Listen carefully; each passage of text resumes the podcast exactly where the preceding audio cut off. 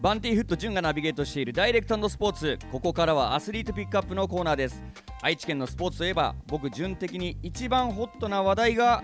第102回全国高校サッカー選手権大会の愛知県代表決定という話題でございます。今年の決勝は名古屋高校と刈谷高校が対戦しました。延長も含めた100分で決着がつかず PK 戦で名古屋高校が初の全国大会進出を決めました。そこで今日はですね愛知県大会で優勝を果たした名古屋高校サッカー部監督の山田武久監督にお話をお伺いします。よろしくお願いします。お願いします。山田監督、えー、まずはですね愛知県大会優勝そして全国大会出場おめでとうございます。ありがとうございます。いやもう本当にこう最後の最後までこうしびれる展開だったと思うんですがあのまずちょっと僕ごとでちょっといろいろお話を聞かせていただきたいんですけども僕あのテレビであのこの試合見させていただいててですねあのテレビ画面の右上にテロップで名古屋高校が初出場するのか刈谷高校が25年ぶりに全国大会に出るのかっていうところでちょっとこういろんなあの気持ち感情があって見てたんですけどもそれはですねあの25年前僕高校サッカー国立目指してたんですよ。でこの25年前、えー、刈谷高校が、えー、優勝したんですけども実はその冬の選手権の準決勝で、えー、僕たち刈谷工業と刈谷高校が試合をしてですねあの PK 戦で僕たちが負けたっていうこう歴史があるんですけどもなのでこう試合を見ててあの赤ダスキを見るとなんかちょっといろんなこう感情がこう湧き出しててですねなんかいろんな意味でこう楽しい試合を見させていただきましたということであの僕のちょっといろいろ話を聞いてくれてありがとうございます。はい、なので、えー、まずこの全国大会出場ということでやっぱりこれまでの道のりは長かったですか？そうですね、あのー、この名古屋高校にお世話になってから、えー、18年目を迎えました。はい、当初、まあ、10年間はコーチという形で、えー、チームに携わらせていただいて、はい、8年前にまあ監督を拝命いたしまして、えー、今に至るというところです。このやっぱり山田監督がこうコーチとしてこう今始めてきたと言われてたんですけども最初山田監督がコーチの時はこのサッカー部っていうのはやっぱり強かったんですか？最初から。あの県内でも徐々に、えー、力をつけてきていたチームですので、ベスト8のところであのかなり長い時間苦労しました。8の壁っていうのが我々にはありまして、はい、なかなか8を突破できずにいましたがえー、2013年に一度8を突破した際は、えー、そのままあれよあれよとインターハイですけど優勝を果たしました、はい、でその後、まああのー、なかなか選手権の方でも8の壁は破れずで2018年に一度、えー、8の壁を破り、えー、決勝まで進出し、うん、同じく PK 戦で東邦高校にやられました、はい、で、えー、2021年2年前ですね、はいえー、また決勝まで駒を進めましたが中部第一さんに0対1で惜敗をしました。で今回が決勝でいうとまあ3回目のチャレンジだったということになります。はい、でやっぱりこの愛知県って高校の数がものすごく多いじゃないですか。かなりこう、はい、茨の道その中でもこう冬の選手権は決勝に3回進めているというところで監督としてはどんなチーム作りをこう理想としてやられていましたか？えー、っとですね当初は、えー、いわゆる負け方というか、はい、自分たちが、えー、取り組んできたことを精一杯出そうというところで、えー、ボールも大事にしながらやってきました。ただトーナメントっていうところでなかなかあの結果につながらなかったところが正直あります。そんな中で、あのー、まあ、2度決勝の壁が破れずにっていうところで特に今年に関しては我々のスタイルというよりは勝ちにこだわっていこうというところで、えー、選手とあの相談もしながらそんな形で、えー、進めてまいりました。あの山田監督、今あの、名古屋高校のサッカー部のホームページをこう拝見させていただいてるんですけども、一番トップガにですね。俺たちのグラウンドは自分たちを高める場所。自分と向き合えているか問う場所。誰の責任でもなく全ては自分との戦いの場所。仲間と相手をリスペクトしフットボールができたか最後に笑顔になった時君は美しいというこうキャッチフレーズがあるんですけどもこちらは山田監督が考えられたんですか？はい私が考えました。このキャッチフレーズにした意図というか教えていただけたら嬉しいです。ここがですねそこに書いてあるそのフットボールっていうところがえー、まあ、ある意味私がこだわってきたところなんですけど、えー、フットボールにもいろんな形がありますのでなので、えー、今年のチームに関しては特に、え勝ちにこだわったフットボールっていうところ。でまあやっぱり勝ったところが一番強いということはこれはサッカーの中では間違いありませんので、はい、なので、えー、笑顔になるためにはもう勝たなければならないっていうところで、えー、今年は特にそこを意識して、えー、チーム作りをしていきました。やっぱりこのチーム作りをしていく中でこう監督として一番こう苦労した点あったと思うんですがどこに一番感じてますか？あのうちはサッカーだけをやる学校ではありませんので同じく決勝に進んだ刈谷高校も多分同じ悩みを抱えてるんですけどえー、勉強の時間も確保させながらいかにあの練習時間を短くしてただいわゆるインテンシティを落とさずに、えー、中身の濃い、えトレーニングを行うっていうところで、えー、かなり制約はあるんですが、まあ、そんな中で、えー、子どもたちの集中力は、えー、県内見てもトップレベルだと思いますのでなのでそういう集中力に、まあ、我々は頼りながら、えー、90分というトレーニングを重ねていってで、まあ、今に至るというような感じです。やっぱこう刈谷高校もこう名古屋高校も先ほど山田監督言われたように文武両道というか学業の方とかも長けてる選手たちが多いんじゃないかななんていうふうに僕自身思うんですけども今回この優勝したチームの特徴という教えていただけたら嬉しいですあの3年生が今9人、えー、残っていましてそれ以外の子たちは、まあ、受験勉強でちょっと早めに引退をしています。で、その9人の3年生の結束が非常に硬いというところで、そこがまあ一つの特徴じゃないかなというふうに思ってます。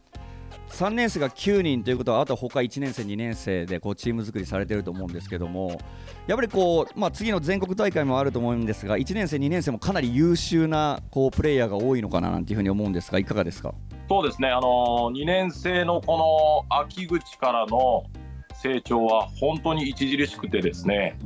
正直、あの夏が終わったところでスターティングメンバーの1名が勉強のために引退をしましたこれはかなりきついなっていうふうに思いましたけど、そこをしっかり2年生と1年生がもう今埋めてくれてるのでチーム力としては結果が、え、このように出たのも含めて向上してるかなというふうに思ってます。ちなみになんですが1回戦から決勝までの道のりの中で山田監督的にはこうキーポイントになった試合っていうのはどこに感じますか？キーポイントはやっぱり準決勝ですね。愛工大名電さんやらはい、2対1こちらも接戦というところで。そうですね。あのー、まあ非常にいい選手が多いチームですので、えー、合わせてハードワークしてくるチームですのでなので、まあ、点はあの少なくとも取られるだろうなというふうには予想してましたが、えー、案の定あの後半に入って失点をしましたので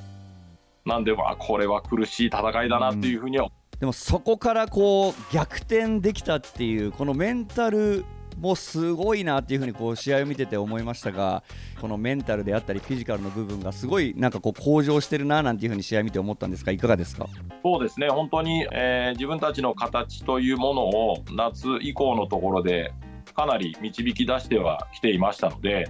なのでまあ立ち返るところがあるというところでは、えー、メンタル的にもかなり成長してで後半の立ち上がりだったので、えー、時間的にもちょっとゆとりがあってなんで彼らもそんなに慌てることなく自分たちの形でいけばっていうところで、えー、メンタル的には保てたんじゃないかなというふうに思います。もう本当にこう監督もそうですけどもこう選手自体もこの準決勝で勝ったっていうのはこうかなり自信になったんじゃないかなとこういい流れで決勝の刈谷高校対戦したんじゃないかななんていうふうに思うんですが今回この決勝どんな戦い方を想定してこう試合に臨みましたか？もうあの決勝は別物だというふうに我々スタッフももちろん考えていましたので長い戦いになるだろうなということは想定はしておりました。やっぱこう試合を見ていて最初こう刈谷高校が結構ボールのポゼッション率が高いなっていうふうに思いましてこう名古屋高校ギリギリのところで粘ってしっかり守備をしてこう前線につなげるっていうこう戦いを見ていてこれ本当に最後の最後までどうなるかわからないななんていうふうに思ったんですが延長100分でもこう勝敗が決まらず PK 戦という決勝で PK 戦この時の心境はいかがでしたか？あの正直なことを言うと、えー、もう会場から逃げたくなるぐらい、えー、なかったです。ただ、前々回の決勝でも PK でやられてますので、まあ、我々にはその悔しさっていうのがチームには残ってますので、PK 戦をご覧になって感じる部分がもしかしたらあるかもしれないんですけど、かなり質の高いキックをできていたのは、うん、もうそこまでにかなりの時間を割いて準備をしてきましたので、はい、先ほど私、胃が痛いというふうに言ってましたけど、正直、あのー、もう安心してというか、選手を信頼して、順番も決めましたし、まあ、あとはやってくれるだろうっていうところの自信は正直ありました。いやでも本当 PK 戦見ててこう名古屋高校の選手たちが蹴るほぼゴールの隅であったりとか一番怖いこう左上の隅とかそういうのがあってもキーパーも読んでるんだけど止めれないっていうこうかなりハイレベルなこう PK 戦を見させていただいてしかもなんかこうテレビで見ててなんですけどこう名古屋高校のこうゴールキーパーの方がですねなんかもう絶対的になんか自信を持ってるんだなっていうぐらいこう堂々としてたのがもうなんか素晴らしいなと思っててこう PK 戦に入った時にあこれ名古屋高校勝つなみたいなこう雰囲気はなんか出てたななんていう風に思いました。ちなみにこの優勝が決まった時のこう率直な気持ちお聞かせください。まあ安堵という言葉が多分一番当てはまるかなと思います。選手自体はいかがでしたか、えー、選手はまあ意外に落ち着いていたというかもっとなんかはっちゃけるのかなって思ってましたけど、えー、選手自体は、えー、結構落ち着いていたかなというただ素晴らしい応援団が、あのー、我々についていたので、えー、もう応援団は本当に喜びを表現しまして結果フェンスを壊すという、えー、事態にまで至りました。もうちょっともうテンション上がりすぎちゃったんですね、もうみんな。いや、でも本当にこう応援団の方たちも、名古屋中学校のサッカー部の方もこう応援しに来てましたよね。そうですだからなんか本当にこう中高とこう本当に一体になってこの名古屋を盛り上げてるっていうところもすごくテレビを見ながらこう伝わってきました。まあ、そしてあの選手自体は盛り上がることなく次にこう目を向けてるんじゃないかなと思いますし山田監督も次に目を向けてらっしゃると思います次にやっぱりこう戦うのは第102回全国高校サッカー選手権大会ということでもうすでに組み合わせ抽選が行われました。名古屋高校の初戦の相手が宮崎県の日照学園というかなり強豪校なんじゃないかななんていうふうに思うんですけども山田監督いかがですか？そうですね。あの日本代表の、えー、アンダーセブンティーンあのインドネシアでワールドカップやっていますけど、はい、グループリーグで4得点を挙げた日本代表の中で、うん、その4得点全部が日照学園の選手が挙げているということで、はい、非常にあの私は楽しみに、彼と、まあ、もちろん彼だけではないんですけどえー、二松学園さんとやらせていただくっていうのは非常に楽しみでしかないです。いやでもこう日本代表で4得点を決めてるこう選手をどう止めるかっていうところで、まあ、なんかこう山田監督がワクワクしてるっていうところがまたなんかこうメンタル的にももうすごいこう向上してるななんていうふうに思います。やっぱ選手自体もやってやろうっていう気持ちになってますか？そうですね、あのー、うちのディフェンスラインはそういう子たちにも対応できるようにえー、日々トレーニングをコーチ含めてみんなでやってますのでなんでそれが通用するかどうかっていうのがすごく楽しみで、うん、まあ通用しなければもうそういうあのトレーニングだったっていうことになるので、うん、もちろん通用すると思ってやってますので、はい、そこをご覧いただけたらなというふうに思いますいやもう皆さんぜひねこれ絶対テレビ中継されますのでこの日照学園対こう名古屋高校の全国大会デビュー戦ということで。ジッピーの皆さん、ぜひチェックしてみてください。本当僕的にはもう高校サッカーファンでもありますのでこうやっぱり愛知県代表の学校がですね今結構1回戦とかでこう敗退するっていうところがかなりこう見てて思うことがありましてこう強豪校ではありますがぜひ山田監督率いるこう名古屋高校その壁をぶち破っていただきたいなというふうに思っておりますえー、最後にですね、はい、山田監督、全国大会初戦に向けての意気込みをリスナーの皆さんによろしくお願いいたします。はい、本当にたくさんの応援で選手たちは躍動しますので、テレビであったりだとか、あとは YouTube であったりとか、いろんなものを通じて、えー、たくさん応援いただけたらなというふうに思っております。で、愛知県、あの、潤さんさっきおっしゃいましたけど、えー、っと、愛知県負けているというところも、あの、いろんな責任も感じておりますので、なので、まあ、そういうところも含めて責任感を持って、えー、全国の舞台で、えー、暴れていきたいなというふうに思ってますので、ぜひご声援よろしくお願いします。山田監督、ありがとうございました。はい、ありがとうございました。えー、名古屋高校サッカー部について詳しくはオフィシャルホームページ、インスタグラムをチェックしてください。また今日のインタビューの模様は ZIPFM のウェブサイト、ポッドキャストでも聞けますので、こちらもぜひチェックしてみてください。